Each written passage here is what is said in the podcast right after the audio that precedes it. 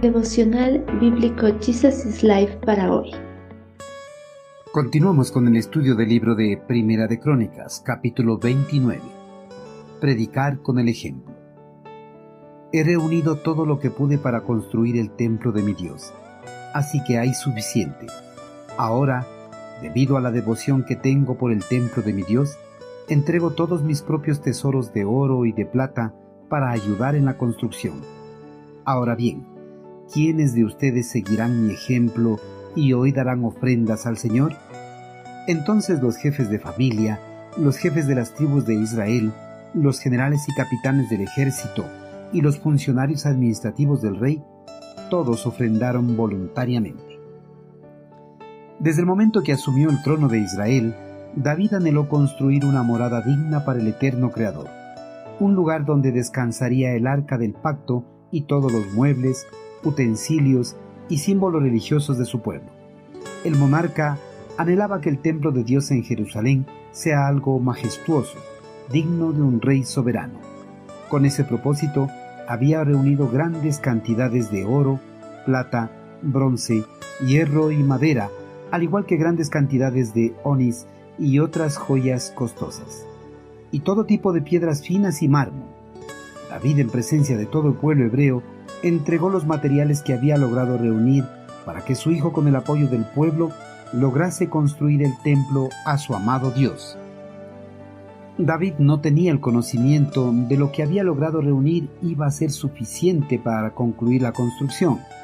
Por eso, para que la construcción no quede en medio camino, decidió dar una parte de su riqueza para esta obra.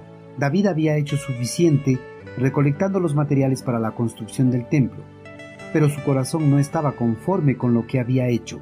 Por eso, y libre y voluntariamente, decidió desprenderse de su fortuna por su profundo amor a su eterno Creador.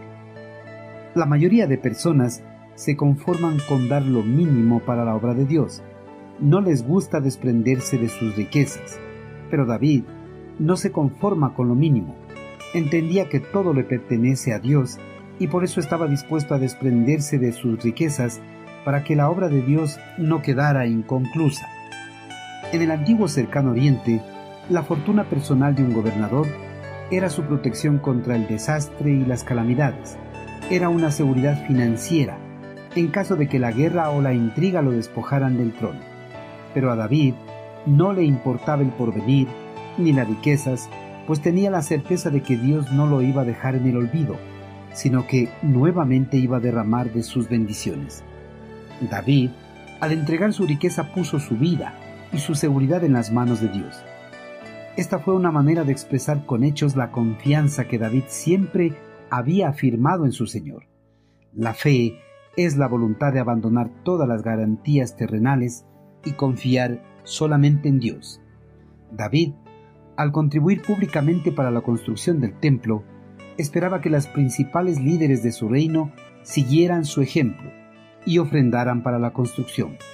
Por eso les preguntó, ¿quiénes más ofrecen dar para la construcción del templo de Dios?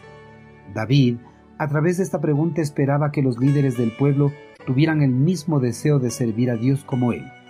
Los líderes mostraron una actitud correcta y decidieron seguir el ejemplo de David tanto los jefes de familia, los jefes de las tribus de Israel, los generales y capitanes del ejército y los funcionarios administrativos del rey, todos ofrendaron voluntariamente.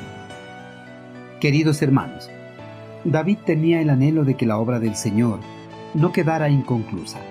Por eso, a pesar de que ya había reunido una gran cantidad de riquezas para la construcción del templo, quiso asegurarse de que la obra se concluyera. Por eso donó una parte de su riqueza para esta obra. Con este ejemplo, incitó a los líderes del pueblo para que ellos también participasen de la obra con sus ofrendas voluntarias. Hermanos, nuestras acciones cuentan, por eso si anhelamos que los miembros de nuestra congregación sean generosos con la obra de Dios, nosotros debemos darles el ejemplo. Seamos generosos, compartamos los recursos que Dios ha puesto en nuestras manos y ofrendemos para la obra de nuestro amado Señor.